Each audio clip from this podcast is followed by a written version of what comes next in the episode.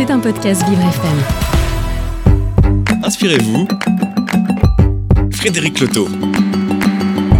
Bienvenue dans Inspirez-vous sur Vivre FM ce matin, euh, une spéciale de cercle médico-social de Vivre FM. Ça vous inspire pas forcément ce nom-là, et en fait il s'agit d'organisations qui sont régulièrement présentes euh, à nos côtés, euh, des organisations du médico-social comme vous l'avez compris, et qui justement alimentent un peu certains sujets sur lesquels on a besoin d'experts.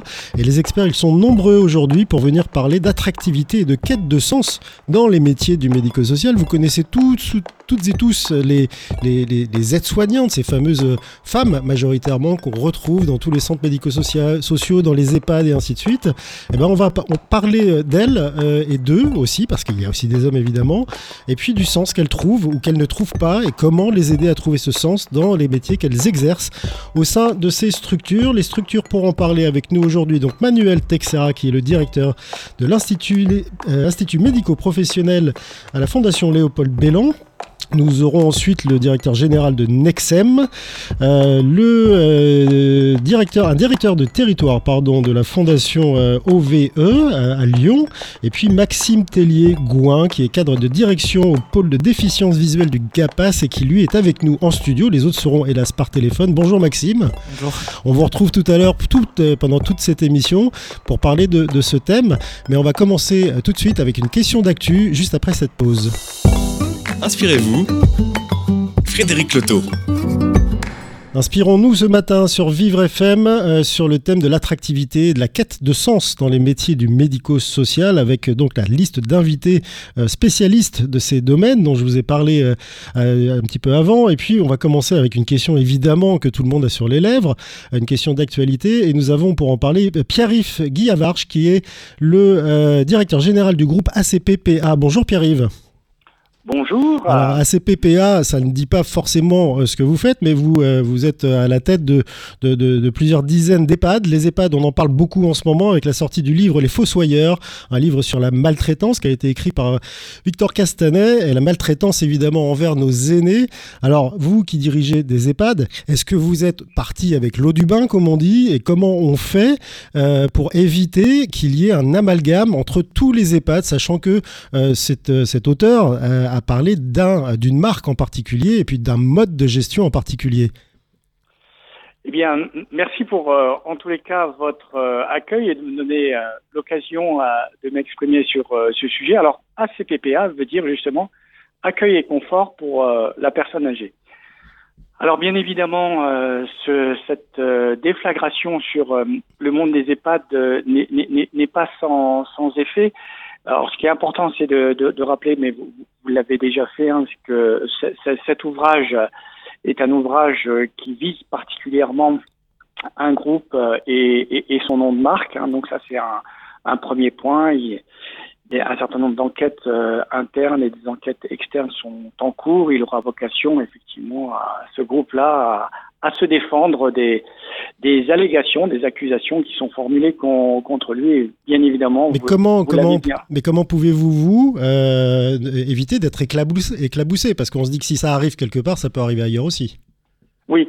Alors de notre côté, hein, le, la, la, la, difficulté qui est, qui est mentionnée dans ce, dans ce, dans cet ouvrage, c'est euh, comment dire la, la capacité en quelque sorte à conjuguer euh, l'accueil de la personne âgée et euh, la génération de profit. C'est un petit peu le centre euh, du, du débat. Alors, au sein du, de, de la, du groupe ACVPA, bien évidemment, on a tout de suite réagi en rappelant notre statut. Hein. Nous sommes un groupe associatif, euh, donc un, un, organisme gestionnaire à but non lucratif, euh, qui est un. Nous faisons partie de l'économie sociale et, solidaire. Hein. C'est un groupe qui est créé depuis 1983. Donc on a rappelé un, certain nombre de fondamentaux euh, concernant le, le, groupe ACPPA, à savoir que nous n'avons pas vocation à dégager ni à partager euh, des bénéfices, donc euh, tout l'ensemble des excédents euh, qui peuvent être produits au sein de l'association sont maintenus dans l'association pour être réinvestis au sein des, des, des structures euh, bah, pour le plus grand bien euh, des bénéficiaires. Euh, en tant qu'association, nous avons un projet associatif qui repose sur un certain nombre de, culture, d'identité, de, singularité, et nous en sommes euh, très fiers. Et c'est ce qui nous guide un petit peu au, quotidien. Euh, nous avons aussi vocation à être très spécialisés euh, dans la personne âgée, donc là aussi, nous évitons d'avoir des activités de, de, diverses natures dans lesquelles on n'aurait pas forcément une euh, grande légitimité, donc très centrée sur la personne âgée. Et ce qui est important aussi, c'est d'être en capacité de maîtriser l'ensemble du parcours. C'est-à-dire que ce qui est aussi remis en question, c'est ce qu'on appelle l'institutionnalisation, à savoir est-ce que l'EHPAD est une nécessité? Bien évidemment, lorsque on s'occupe de la personne âgée et que on s'en occupe lorsqu'elle est euh, au domicile, lorsqu'elle est en résidence service ou en résidence autonomie ou en EHPAD, on a la faculté, euh, comment dire, de prendre du recul et euh, de s'intéresser à la personne âgée tout au long de son parcours, en préconisant bien évidemment la meilleure façon euh, de la prendre en charge sans avoir de tropisme particulier sur l'une ou l'autre des, prises en charge. Mais Pierre-Yves Guillavarche, euh, il y, a, y, a, entre les deux, entre le, service et le parcours, et puis euh, l'absence de but lucratif dans votre cas, il y a quand même de l'humain. Alors d'abord les personnes âgées euh, elles-mêmes, évidemment, puis aussi celles qui les accompagnent. C'est un métier qui est en tension, c'est un métier qui a eu beaucoup de difficultés aussi pendant toute cette période Covid. Est-ce que aujourd'hui vous pouvez vous garantir qu'il il n'y a, pas de dérive possible euh, au sein de votre organisation, je l'imagine, je l'espère, et puis aussi de beaucoup d'autres. Parce que là, on a mis l'accent sur l'une d'entre elles, mais comment des dérives ne peuvent, peuvent, peuvent-elles totalement être évitées euh, par ailleurs? Alors, en fait, je pense qu'il faut être très humble dans ce, dans ce sujet, et il faut se dire que euh, personne n'est à l'abri de ce type de, de dérive. Il faut être très humble et il faut être extrêmement vigilant. Je crois que ce qui est fondamental pour soutenir en quelque sorte un projet gérontologique, c'est justement de donner du sens euh, au travail quotidien de, de nos collaborateurs, que ce sens repose clairement sur des valeurs qui sont totalement partagées et que euh, on puisse en quelque sorte se rapprocher de la personne âgée et des familles pour les rassurer. En fait, aujourd'hui, ce que ça, comment dire, la période que l'on a vécue, hein, la période bien évidemment Covid qui a marqué euh, principalement notre métier, mais aussi cette période de, comment dire, de polémique, euh, euh comment dire, centrée sur un, ouvrage, c'est véritablement la nécessité d'être très proche de nos résidents et d'être très proche des familles et de favoriser en quelque sorte un dialogue extrêmement participatif. Je crois que c'est vraiment euh, vraiment ce qui est, ce qui est absolument essentiel. Alors on sait aussi que euh, dans le travail au quotidien, la notion de formation est un axe fondamental. Alors la CDPA a le privilège d'être à la fois un opérateur euh, euh, en, engagés euh, dans la gestion des EHPAD, le domicile, les résidences autonomie, mais en plus, nous avons un centre de formation qui est le pôle formation santé et qui forme par ailleurs euh, des aides-soignants. Et donc, nous avons peut-être, en l'occurrence, une, voilà, une situation d'observation où on est à la fois dans la formation initiale, dans la formation continue, et ensuite dans, comment dire, la, la gestion des EHPAD on sait que la formation est un acte essentiel pour justement imprégner au plus profond de notre tissu cette notion de, bienveillance. Et bien évidemment, la notion de bienveillance et de qualité de vie au travail sont très très liées. On a pour habitude de dire qu'un salarié maltraité peut être maltraitant et par définition, c'est vraiment le contre-pied que, que l'on veut prendre. Des points de vigilance euh, extrêmes qui sont mis en place donc par votre groupe, euh, Pierre-Yves Guillavard. Je rappelle que vous êtes directeur général du groupe ACPPA, donc qui regroupe un certain, un certain nombre, et c'est important d'ailleurs, euh, d'EHPAD un peu en France. Nous avons Manuel Texera en ligne. Bonjour Manuel. Bonjour Frédéric. Merci de prendre un peu de temps de vos vacances pour être avec nous. Vous êtes le directeur de l'Institut médico-professionnel de la Fondation Léopold Bellan. Alors euh, là, vous venez d'entendre Pierre-Yves qui nous expliquait euh, qu'il y avait des, points de vigilance euh, on ne pouvait pas empêcher, évidemment, les, les, dérives à 100%, mais en tous les cas, on pouvait mettre en place des choses qui reposent notamment sur la bienveillance et l'attention qu'on porte. l'attention, ça m'amène aussi à un mot qui est celui de tension. Il y a beaucoup de tension dans ce secteur, dans ces métiers-là, beaucoup de turnover, beaucoup de manque aussi de personnel. quel est l'état des lieux que vous faites, vous, à votre échelle, à la Fondation Léopold Bellan eh bien, euh, je crois que hum, déjà la, situation exceptionnelle de la pandémie que, nous avons vécue et que nous continuons de vivre aujourd'hui, elle a mis au jour hum, une réalité qui est méconnue du travail d'accompagnement et, justement ce travail autour de l'imprévisible et de cette nécessaire adaptation en conséquence. Et donc du coup, c'est vrai que elle a réorienté euh, les métiers du soin et de l'accompagnement et, euh, elle permet aussi d'avoir de, de, justement des, des, gens qui aujourd'hui se sont posé la question avant de, s'engager. Et il y a cette question de l'engagement qui est une, euh, une valeur forte, hein, parce que dans, dans ces métiers-là, la description euh, du travail, elle ne relève pas que de tâches matérielles, mais elle est également liée à ce qu'induit la relation. Et cette question de relation, elle est primordiale, notamment par rapport à ce que vient de dire mon, prédécesseur. C'est là quel sujet C'est l'humain qui est au milieu. L'humain, bah, on le sait, il bouge euh, du matin au soir. On n'est pas les mêmes, on n'a pas la même humeur chaque jour. Euh, comment, euh, comment on peut expliquer que, des, que des dérives s'installent comme ça, alors soit de manière violente ou soit de manière progressive, dans, des, établissements qui sont censés, au contraire, porter une attention agréable et soutenue à des personnes qui sont plus fragiles que les autres que la, la vision d'accompagnement, elle n'est pas réduite uniquement à, à répondre à, à, des besoins repérés.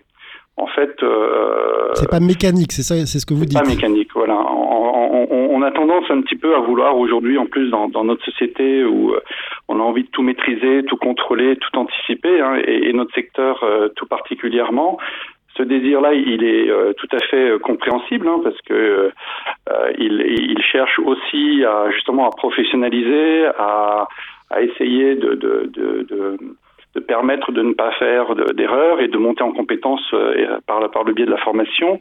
Euh, mais on ne peut pas tout anticiper. Et d'ailleurs, la pandémie en est un parfait exemple.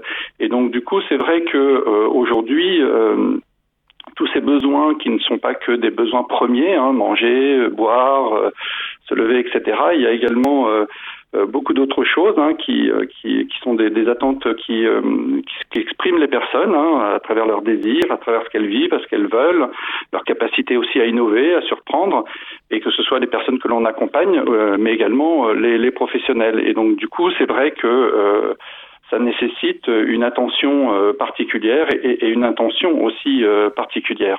Alors on parle d'attractivité et de quête de sens dans ces métiers aujourd'hui, euh, avec vous entre autres Manuel Texera, mais quelles sont selon vous les raisons pour lesquelles on manque de personnel? Parce qu'aujourd'hui, il y a, y, a, y a quoi? 15, 20, 30% de personnel manquant parfois dans certains établissements. Ça veut dire que ce métier n'attire plus? Euh, ben je pense, je pense que bon, d'abord il y a, alors ça serait un petit peu euh, facile de dire qu'il y a une question aussi euh, financière et, c'est une vraie réalité. Hein, il y a, ce sont des salaires quand même très bas, donc forcément, euh, euh, ce sont des métiers qui n'attirent pas du, du, fait de, voilà d'une problématique salariale, mais pas que. Je pense aussi que euh, il y a, ce sont des métiers compliqués, ce sont des métiers où il y a de la prise de risque, ce sont des métiers où euh, euh, où la réalité du travail va bien au-delà de ce qu'on peut prescrire, hein, où parfois on est obligé de bricoler, on est obligé de, de voilà, d'aller sur des terrains qui sont pas faciles. Euh, on est aussi dans des organisations actuelles des soins et, de l'accompagnement où tout va trop vite, hein, tout va très vite, tout change sans arrêt, et, du coup, on est quand même sur des métiers de la rencontre, de la prise en compte, et donc euh, du coup, c'est vrai que ça modifie de manière euh, très importante parce que, enfin, le, travail des, des, soignants comme des éducateurs, parce que ce sont des, des des métiers où il y a besoin de temps pour la rencontre, il y a besoin de temps pour la personne accompagnée et, euh, pour permettre à ces personnes de, se réparer ou de se reconstruire ou de se construire tout simplement. Et donc, euh, et c'est vrai qu'aujourd'hui, euh, la question du temps est une vraie question. Alors on va en parler dans la deuxième partie de cette émission avec Stéphane Rax, le directeur général de Nexem. Quelle est la place de ces travailleurs sociaux dans une, société qui est dite inclusive? Mais vous, Manuel Texera, quand vous nous dites ça, donc vous placez réellement l'humain au cœur du sujet, vous placez aussi l'argent et puis peut-être aussi le rythme de travail parce que par définition, bah, ça ne s'arrête jamais. Hein. Ce sont des gens qui vivent dans des EHPAD ou, dans des centres et forcément, bah, ils y vivent tout le temps. C'est pas juste de 8h le matin jusqu'à 16h. Euh, quel est le point de levier pour vous principal? Qu'il faudrait euh, actionner pour rendre à nouveau ces métiers attractifs et puis leur redonner aussi du sens autre qu'être des machines à soigner euh, je, pense que, euh, en tout cas, c'est une, enfin, comme dirait un philosophe qui s'appelle Lévinas, l'autre nous oblige. Et je pense que c'est une vraie responsabilité au sens de, ce philosophe Lévinas. Et, du coup, je pense qu'effectivement, pour euh, rendre ces métiers attractifs, je pense qu'il y a besoin euh, de, ce temps que j'évoquais tout à l'heure, c'est-à-dire qu'on ne peut pas travailler avec de l'humain comme on travaille euh, avec des machines. Et donc du coup, euh, je pense qu'en travaillant euh, sur cette question-là et en accompagnant les professionnels qui, eux, travaillent avec un engagement fort, hein, euh, j'ai l'habitude de dire avec les tripes, mais également avec la raison, qui aide aussi à, à, être dans une juste distance, dans un voilà, dans un travail juste, dans un accompagnement qui, qui engage de la responsabilité, euh, de la considération vis-à-vis d'autrui parce que l'autre est bien plus que, que l'idée que l'on s'en fait. Et donc, du coup, il, cette rencontre-là, elle nécessite euh, un, un, regard un bienveillant, un ajustement qui, qui n'est pas simple, qui demande de, de l'expertise, du temps pour pouvoir euh, se former. Et euh, comme dirait De Jour, euh, le, le, travail n'est pas seulement produire, hein, mais c'est aussi se transformer soi-même. Et donc, euh, on voit bien que dans ces métiers-là, euh, l'engagement que j'évoquais, bien sûr, va amener cette qualité de relationnel et donc cette qualité du soin ou de l'accompagnement mais également euh, par ricochet, euh, indirectement aussi euh, nous faire grandir. Et, donc je pense que c'est ça aussi qui est au cœur de, des problématiques actuelles. Donc pas de baguette magique, mais une somme d'ingrédients qu'on peut mettre pour transformer cette, cette potion en potion magique. Merci Manuel Texera, directeur de l'Institut médico-professionnel de la Fondation Léopold Bellan, d'avoir été avec nous dans, dans, cette émission. On va se retrouver tout de suite après cette pause avec Stéphane Rax, le directeur général de Nexem, pour parler de la place des travailleurs sociaux dans la société inclusive de demain. Inspirez-vous, Frédéric Loto. Inspirez-vous sur Vivre FM euh, sur le thème de l'attractivité et de la quête de sens dans les métiers du médico-social. On en parle ce matin avec Stéphane Rax, le directeur général de Nexem. Bonjour. Merci de prendre ce temps avec nous. Alors vous, vous représentez plusieurs organisations qui, elles, représentent plusieurs, euh, plusieurs établissements de, du médico-social en général. Euh, quel est, vous avez entendu en partie, je crois, les, les, les, propos qui ont été tenus avant. Euh, pas, pas, de baguette magique non plus, selon vous. C'est pas, c'est pas le levier argent ou le levier temps qui, qui pourrait changer les choses aujourd'hui? C'est ce que j'ai retenu de l'intervention précédente. C'est effectivement pas de baguette magique mais, mais, mais, mais une recette. Vous parliez d'ingrédients, je crois. Euh, un certain nombre d'ingrédients qui sont nécessaires justement pour, pour rendre ces métiers attractifs, mais j'allais dire aussi, peut-être même avant tout, visibles avant d'être euh, avant d'être attractifs. Donc des métiers de l'ombre qu'il faudrait mettre en lumière pour euh, d'abord expliquer en quoi, ça consiste et puis justement qu'est-ce que ça apporte à ceux qui les exercent? Parce que c'est un peu ce que nous disait Manuel Texera, en aidant les autres finalement on s'aide aussi. Oui, c'est en fait euh, euh, le premier élément qu'on a mis en avant. la crise a, permis de mettre en exergue ce phénomène d'invisibilité. Hein. La, la, crise n'a rien produit en matière d'attractivité des métiers. Hein. C'est pas depuis cette crise qu'on se rend compte qu'il y a un problème. Hein. Ce problème existe depuis longtemps. Il y a des chiffres pour pour le prouver. Simplement, cette, crise a, souligné le fait que sans euh, le travail social, sans le secteur euh, sanitaire, social et médico-social, il ne peut avoir de, santé, ne peut avoir de prise en compte de la santé. Santé prise au sens large du terme, hein, au sens de, bien-être et pas uniquement d'absence de maladie. Donc la santé, ça concerne, ça concerne vraiment tout le monde. Et en fait, on, s'est rendu compte que euh, le social et le médico-social n'étaient pas visibles et étaient inconnus. Donc avant même le problème de de reconnaissance et de revalorisation, parce que si la dimension financière n'est qu'une dimension, elle est une dimension importante, l'élément qu'on a, qu'on a mis en avant en premier lieu, c'était vraiment cette visibilité, c'est dire vous voyez le secteur social qui, qui, qui n'a pas l'habitude d'être mis en lumière, ben, c'est un, un, ingrédient qui est, qui est nécessaire pour, pour le vivre ensemble. Et, et, et pour ce faire, avant même de, de, de valoriser, il faut, il faut identifier. Je vous donne par exemple un, chiffre, c'est c'est quand même extraordinaire de se rendre compte qu'en l'espace de 10 ans, il y a 40% de moins de, de, de, candidats en moins dans les instituts de formation au travail social, en l'espace de 10 ans, 40%, alors qu'on sait qu'au contraire, il y a de plus en plus de besoins. Donc ça, ça, ça montre bien que la question de l'attractivité des métiers, c'est avant tout une, une question de, de, de, visibilité de ces métiers, euh, avant tout au niveau de la jeunesse. Et c'est ça qui donnera, qui donnera la, la, la, vraie place de ces travailleurs euh, dans la société qu'on appelle inclusive de demain. Donc c'est de les mettre en lumière.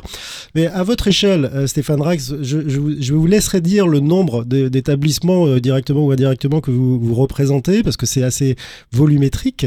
Mais à votre échelle, comment on fait pour que justement cette lumière ne disparaisse pas aussi vite qu'elle n'est apparue? Parce que c'est vrai qu'on a applaudi les soignants, qu'on les a vus tous les jours à la télé euh, qu'on parlait des EHPAD, en bien, en mal, peu importe, mais on en parlait, donc il y avait de la visibilité. Est-ce qu'il n'y a pas un risque de, voir tout ça disparaître, happé par ben voilà, une, guerre en Europe, happé par des problèmes économiques, une élection? Comment vous faites-vous pour maintenir en fait ce niveau de lumière sur ces métiers et les rendre le plus attractifs possible? Alors oui, peut-être euh, mettre en avant quelques chiffres, et j'ai presque dire au-delà, euh, au-delà de Nexem, hein, de quoi parle-t-on? Parce que on utilise euh, indifféremment le terme de social, de médico-social ou, de travail social. La branche du sanitaire social médico-social euh, à but non lucratif, donc avant tout associatif, mais pas que. On y retrouve des fondations, des, des mutuelles, euh, voire, voire d'autres types d'organismes. C'est un peu plus de 800 000 salariés. Du, du côté de Nexem, euh, on représente euh, un peu plus de 300 000 salariés qui travaillent dans 11 000 établissements et services dans tout le, dans tout le périmètre du, du social, du médico-social, y compris du sanitaire. Quand on parle de médico-social, on parle le secteur du handicap, le secteur du grand âge. Quand on parle du social, on parle de la protection de l'enfance, de la lutte contre les exclusions.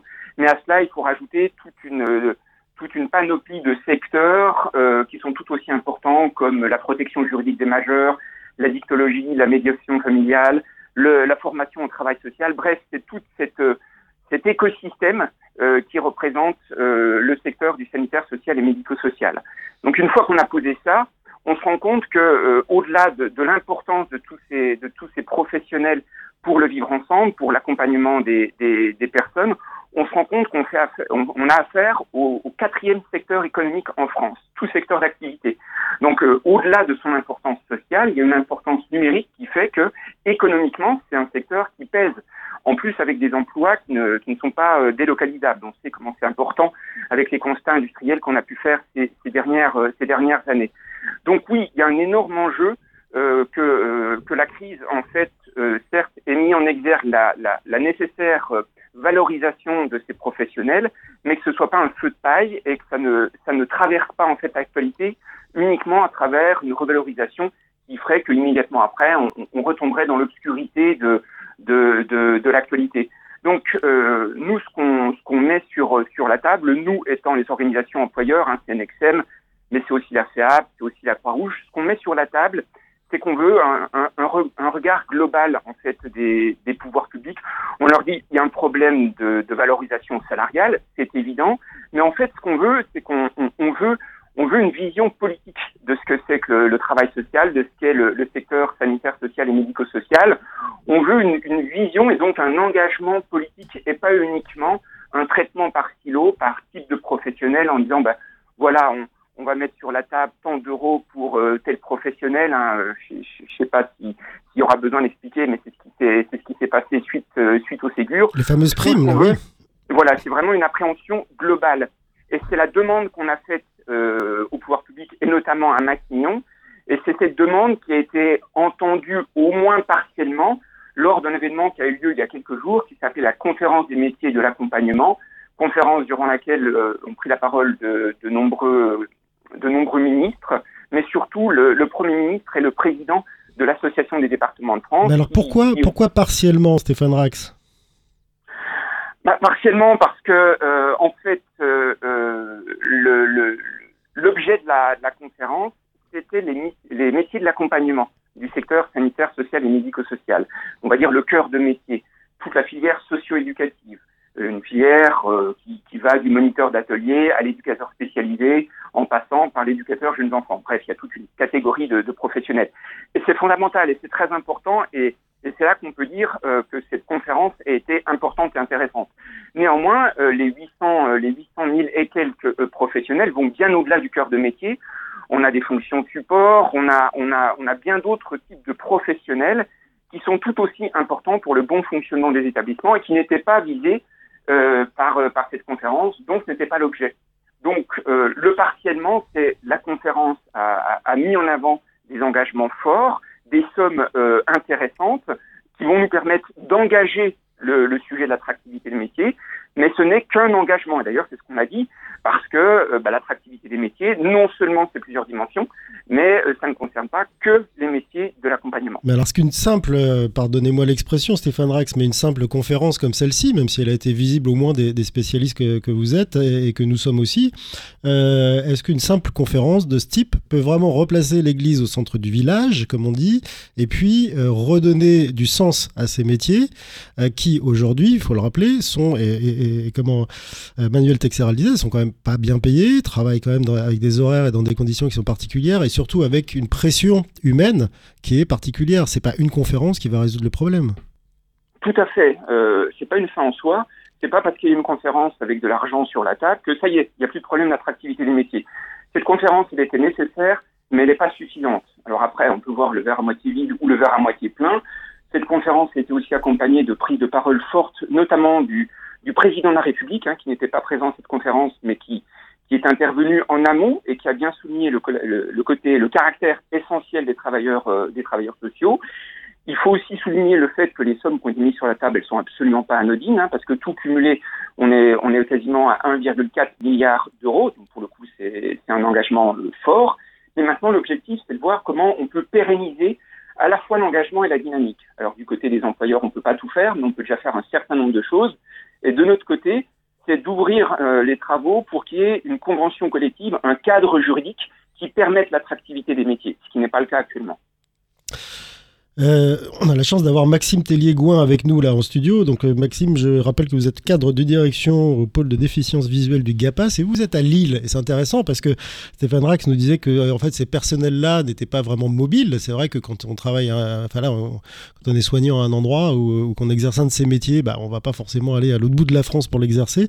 Vous, vous ressentez vous ces, ces, mêmes tensions et ces mêmes sujets à Lille Oui, oui, c'est. je suis assez sensible à l'idée de plusieurs ingrédients et euh, à, la, fois il y a le côté euh, euh, l'attractivité financière et les grilles de salaire mais je pense qu'il y a aussi une génération parce qu'il y a certes ceux qui s'insèrent dans les instituts de formation et qui, veulent rentrer avoir cette vocation là à devenir travailleur social ou médico-social mais il y a aussi on a aussi vu des personnels qui ont quitté le secteur par manque de sens et je pense a cette idée aussi de et Denis Pifto a, publié un rapport récemment. Je pense que tout le système est à re-questionner et la dynamique de l'inclusion est à aussi il faut rapprocher finalement euh, le milieu commun et nos milieux spécialisés et, et, cette visibilité là ne se fera que comme ça. Et son son le titre du rapport je trouve qu'il est assez euh, il est assez euh, parlant, euh, Monsieur parle de choisir un métier du travail social, c'est se donner le pouvoir d'agir avec les personnes que l'on accompagne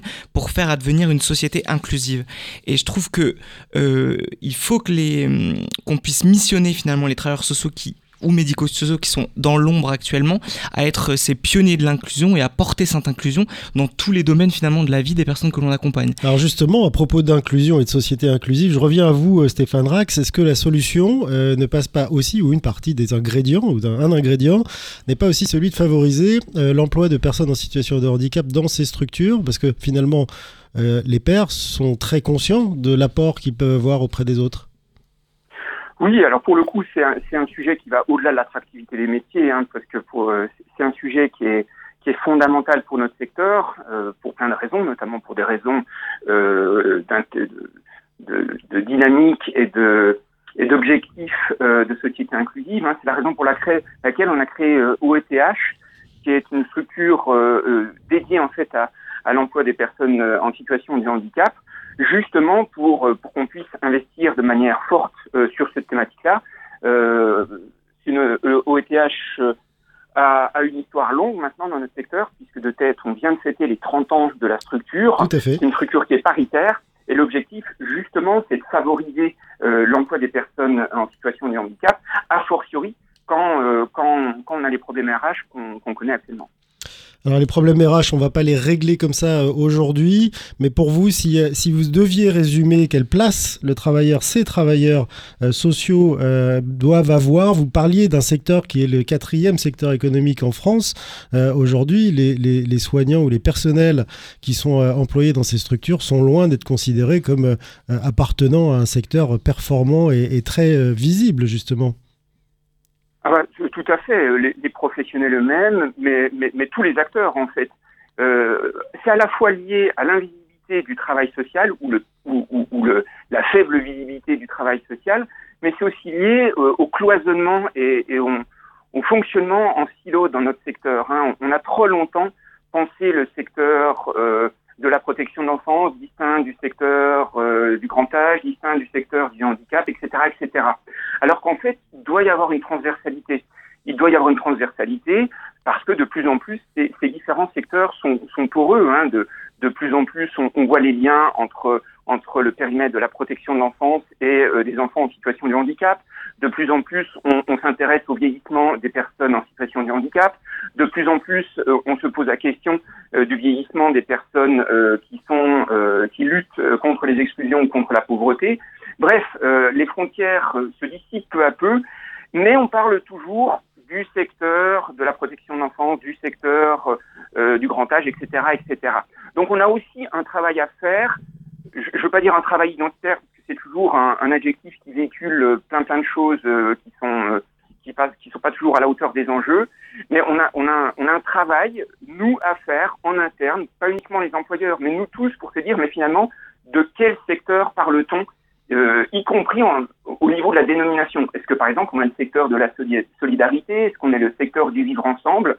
Donc, on a, on a certes un travail à faire euh, vis-à-vis -vis de l'extérieur pour qu'on soit bien visible, mais on a aussi, nous, à faire un, travail pour dire, mais finalement, nous, qu'est-ce qu'on est euh, on, a, on, a par exemple euh, très souvent l'occasion de dire on est le secteur non lucratif. Le non lucratif, ça veut dire qu'on se définit par rapport à d'autres. On, a cette facilité de dire ben, nous, on est ce que ne sont pas les autres, on n'est pas la fonction publique, on n'est pas le secteur marchand.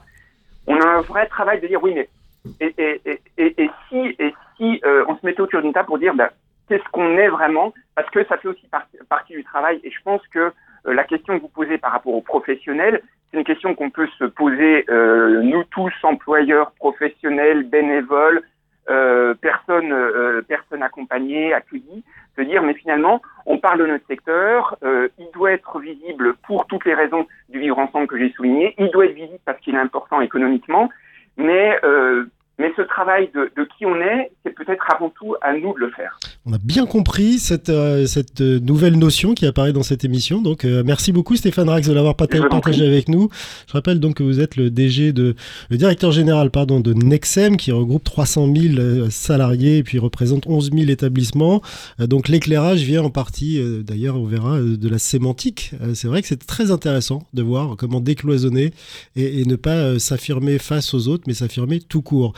Euh, on va continuer d'avoir cet éclairage sur l'attractivité et la quête de sens dans les métiers du médico-social dans la dernière partie de cette émission, dans laquelle nous allons retrouver la notion de parcours qu'on a entendu tout à l'heure et qui sera épluchée euh, par Maxime Tellier-Gouin, donc euh, de, du GAPAS, du pôle déficience visuelle de Lille du GAPAS, qui est avec nous en studio, et puis Yvan Revelin qui lui sera à Lyon par téléphone.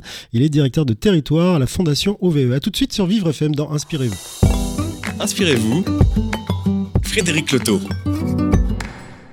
Les métiers du médico-social sont-ils inspirants? On en parle ce matin dans Inspirez-vous avec vous, Maxime Tellier-Gouin, donc cadre de direction du pôle déficience visuelle du, du, GAPAS à Lille. Donc vous êtes là depuis le début de cette émission. Euh, vous avez une spécialité, vous allez nous en parler. Et puis nous avons également Yvan Revelin, le directeur de territoire lyonnais, je crois, de la fondation OVE. Bonjour Yvan. Bonjour. Merci de prendre quelques minutes avec nous. Alors, on a entendu parler de parcours euh, tout à l'heure. C'est les mots, le mot d'ailleurs qu'a employé euh, Manuel Texera. Il y a un parcours pour ces métiers, puis comme il y a un parcours pour les personnes dont, on s'occupe dans ces, dans ces structures. Alors, on parle aujourd'hui là de, de, de rendre attractif ces métiers. Est-ce que le fait de donner une visibilité sur un chemin, puisqu'un parcours c'est un chemin, euh, et notamment avec des coordinateurs de parcours ou des APPV, vous allez nous dire ce que c'est euh, que cette chose-là, euh, Maxime. Est-ce que ça, ça peut, voilà, donner une idée plus, on va dire sexy de ce que, de ce que, de ce que sont ces métiers? Je pense que ça fait le lien avec euh, la conclusion de la partie d'avant sur euh, l'idée de devoir trouver aussi un, objectif commun à nos secteurs.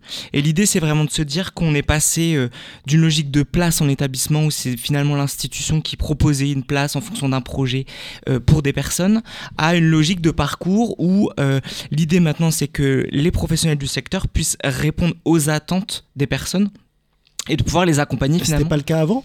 Ben, on, est, on a beaucoup créé les établissements en fonction des, des spécificités, de la déficience intellectuelle, la déficience visuelle, et l'idée c'est de pouvoir aussi de se dire, est-ce qu'on n'est pas plutôt là maintenant et tous ensemble pour accompagner la personne à en fonction de ses spécificités, à formuler ses attentes et à composer finalement son parcours plus en fonction d'un établissement, mais finalement en fonction de ce qu'elle a, ce qu'elle souhaite. Et c'est, ça renvoie à tout ce qui est autodétermination, pouvoir d'agir et de pouvoir choisir euh, le domicile, pas le domicile, l'institution, pas l'institution, un peu des deux. D'alterner, oui. D'alterner et, euh, et, euh, et, de pouvoir aussi faire du droit commun, du milieu spécialisé et de mixer un peu tout ça. Et ça, ça rend l'idée d'accompagner ces, ces mouvements et ces choix, ça rend le métier donc euh, d'accompagnant euh, plus, plus, plus sympa et plus visible, comme bah, disait Stéphane Rax Ah bah oui, en tout cas, je trouve que ça lui donne tout son sens d'être finalement euh, les, les ambassadeurs des personnes pour qu'elles puissent reconnaître et, et affirmer leurs droits et leur citoyenneté dans la société. Parce que vous avez cette dynamique à la fois auprès de la personne accompagnée, mais il y a tout un travail à faire et ce sont finalement, et M. Pifto le disait dans son rapport, aux travailleurs sociaux de le faire, c'est d'aller accompagner la société, donc l'école, l'entreprise, euh, les associations, à finalement euh, accueillir euh, les personnes ayant des spécificités. Et tout ce travail-là, ce sont les travailleurs sociaux qui peuvent le faire, ayant cette expertise de venir ouvrir des portes pour ces personnes au quotidien. Donc APPV, qu'est-ce que ça veut dire? Alors APPV, ce sont des assistants au parcours et projets de vie à ne pas confondre avec le coordinateur de parcours. Euh, c'est un, métier euh, qui a été euh, lancé, expérimenté par Nexem. en 2016 et qui est essaimé sur, un petit peu partout au niveau national et finalement c'est un professionnel qui va être aux côtés de la personne pour pouvoir l'amener à ce qu'elle exprime son projet et surtout à ce qu'elle puisse identifier toutes les ressources qui sont mobilisables autour d'elle et euh, à venir les actionner en fonction de, leur, de son projet. Et euh, la différence avec la coordination de parcours, c'est qu'il y a une, position quand même beaucoup moins interventionniste. Euh, je vais vous prendre typiquement une, un exemple d'un enfant avec une réunion à l'école, par exemple. la PPV ne va pas aller à la réunion avec les parents et l'enfant. Mais il va coordonner le déplacement de, pas du tout. Il va juste préparer avec les parents avant, en peut-être en réexpliquant ce qu'est cette réunion et en, permettant à la famille de pouvoir exprimer lors de cette réunion ses réelles attentes vis-à-vis de cette réunion.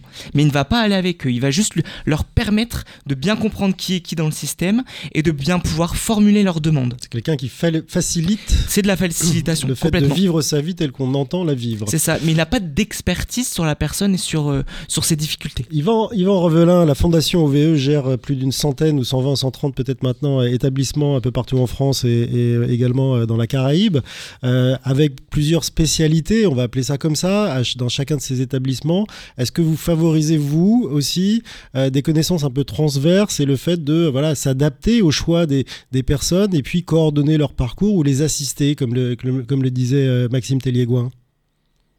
Oui, tout à fait. Alors, 110 établissements et services, euh, la Fondation OVE, avec, je, retiens, Frédéric, cette idée du, chemin, les, accompagnateurs médico-sociaux aujourd'hui sont, de véritables, avec les exigences des recommandations de bonne pratique, euh, sont de véritables guides de haute montagne du médico-social. Euh, le chemin est long pour gravir les sommets avec des personnes dont, les besoins sont parfois extrêmement atypiques. Euh, c'est pourquoi, au sein de la Fondation, on accompagne nos professionnels pour être euh, au plus près des, des, besoins, comme le disait Maxime, hein, de, des, des, personnes accompagnées euh, dans le cadre de la, refonte euh, initiée par Séraphin PH, mais en, donnant du sens à ce que, dirais-je, qui est l'âme quand même de l'action médico-sociale, de l'action sociale, qui est d'être un partenaire de, de, de, route euh, sur ce chemin qui, demande de connaître la vie quotidienne, qui, demande des, spécialités dans l'adaptation des environnements des enfants, des adolescents ou des adultes porteurs de handicap, qui demande d'être à la pointe de l'éducation, de, de, la culture, de la dimension inclusive des accompagnements. Euh, si bien qu'il y a quelques jours, là, je discutais avec un, un ami ingénieur et je me disais que les, les, les salariés, on, on, leur demande peut-être autonomie en moins. Hein, euh, on leur demande beaucoup. Et on leur demande trop? Peut-être, peut-être trop, mais en tout cas, on, retrouve. Euh, il y a quelque temps, là, j'étais dans une maison d'accueil spécialisée et je demandais à un éducateur spécialisé pourquoi il restait dans son travail. La première chose qui, qui, me dit et qui m'a bluffé, c'est l'action sociale c'est d'être un, tuteur. Alors, il utilisait ce mot de tuteur, on pourrait dire d'être un guide aussi sur ce chemin pour ces, ces personnes euh, qui ont un handicap important, qui demandent des soins et d'accompagnement constants dans la vie quotidienne.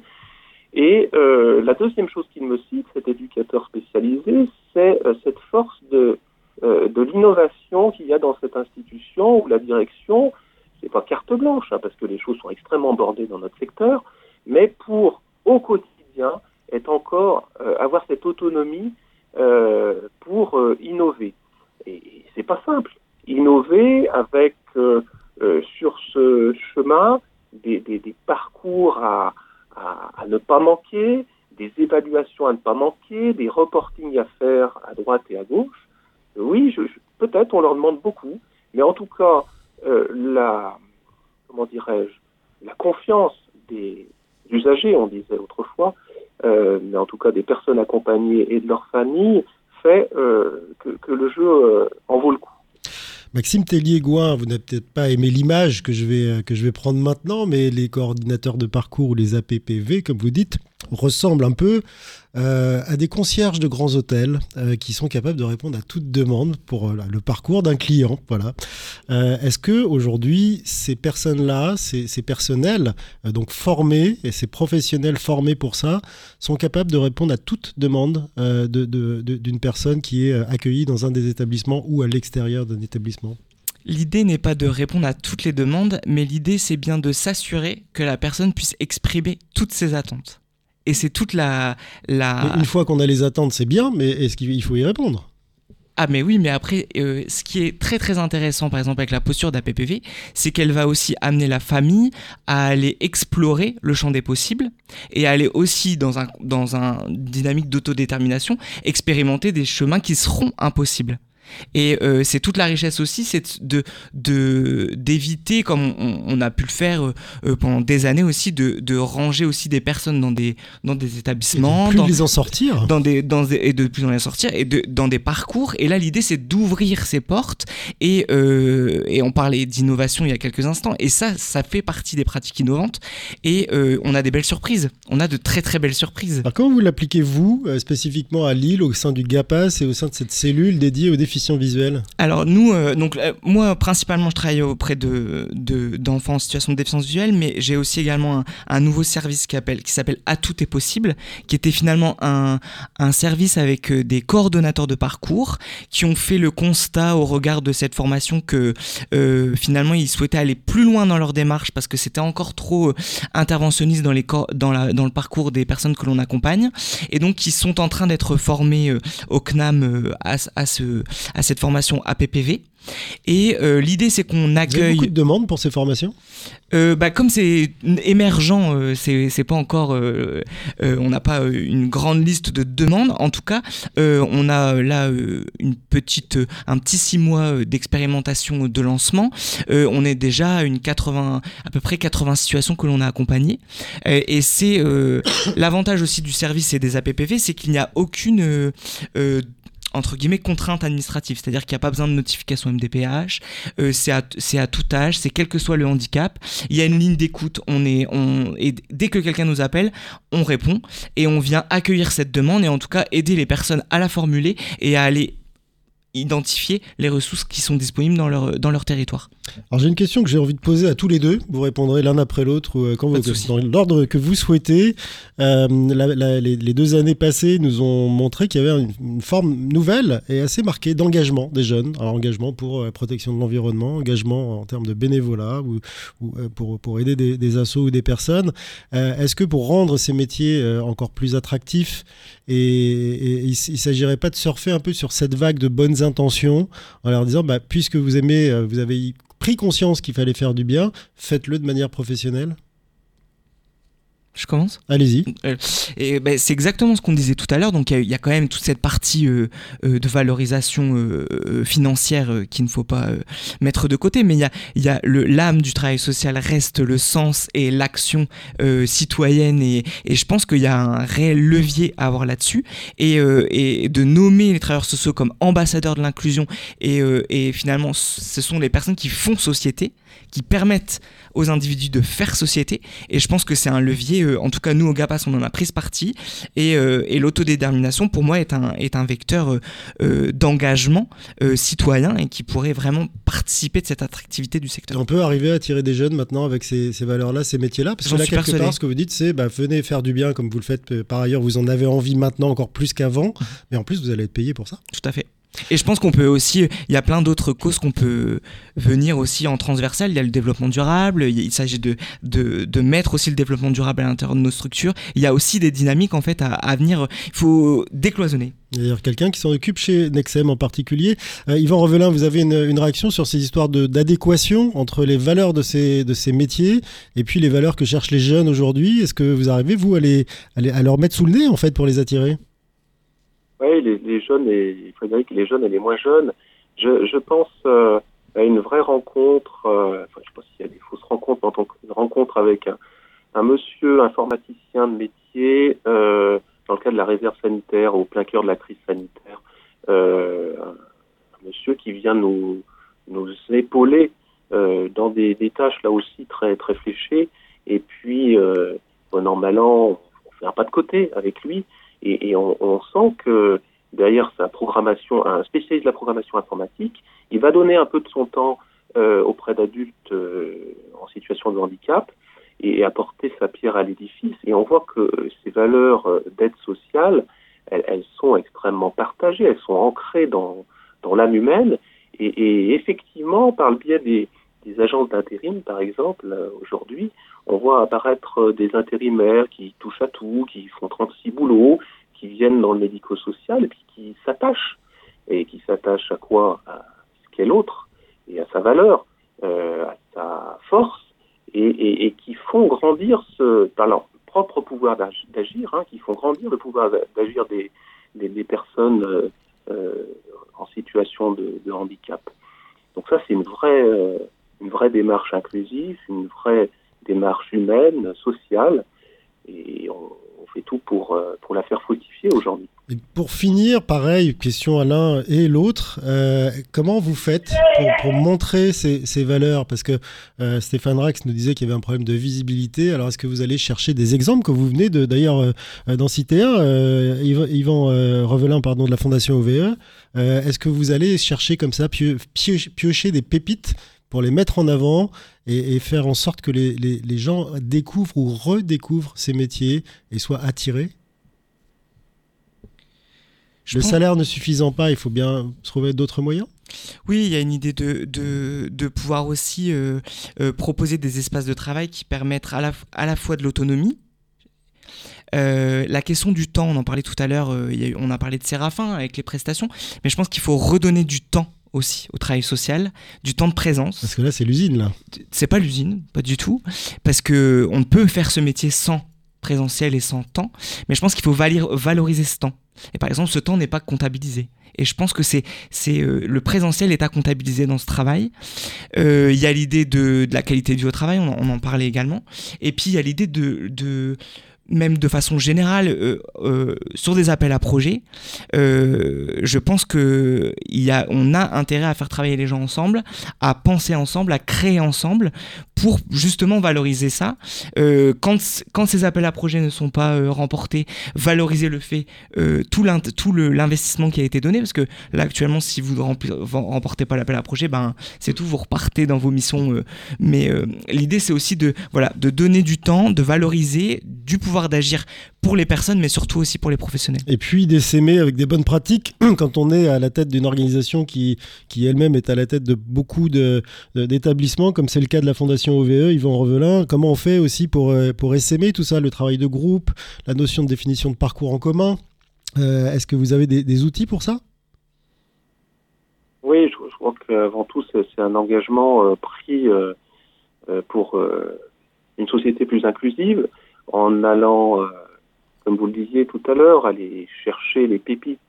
Euh, ça m'évoque des, des, rencontres extraordinaires avec des personnes de, la réinsertion sociale. Euh, on, on, pourrait dire, mais il y a un écart, quoi. Et puis ces personnes, elles, elles ont cette pépite, cette fibre humaine, cette fibre volontaire, et elles sont désireuses d'apprendre. Après, en interne, on a nos, nos procédures, GPEC pour faire monter en compétence les, salariés. Ça, c'est pas un souci. Euh, la, grande complexité, euh, c'est d'aller découvrir ces pépites. Ça, demande du temps, de la patience, euh, manier la bâtée. Je pense euh, notamment de rencontres à Forum Réfugiés où, des personnes sont venues nous, rejoindre. Ça, ça, demande aussi de leur apprendre ce qu'est le droit du travail, parce qu'elle peut travailler jour, jour et nuit.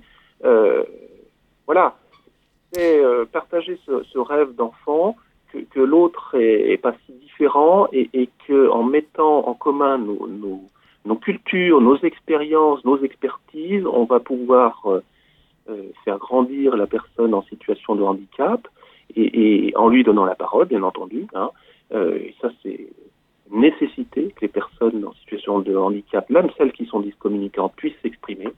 Euh, D'ailleurs, Frédéric, il faudra faire un, en faire un sujet, euh, si vous permettez. Avec grand plaisir. Et puis, et puis euh, arriver à, à, convaincre aussi euh, la société que ces, ces métiers, ils, ils, ont une vraie valeur ajoutée qui, qui pourrait aussi euh, siéger au CAC 40. C'était euh, un peu le thème euh, de cette émission. Yvan Revelin, merci beaucoup d'y avoir participé par téléphone en direct de Lyon. Je rappelle que vous êtes directeur du territoire de la Fondation OVE. Maxime Tellier-Gouin, vous avez fait le déplacement en studio avec nous depuis Lille. je vous laisse le mot de la fin, vraiment 10-20 secondes. Très bien. Juste aussi autoriser la prise de risque qui est très importante et la sécuriser pour les professionnels. Typiquement, nous au GAPAS, on a mis en place un, un projet qui s'appelle les recruteurs du hameau. Ce sont un collectif de personnes qui recrutent les professionnels qui vont s'occuper d'elles.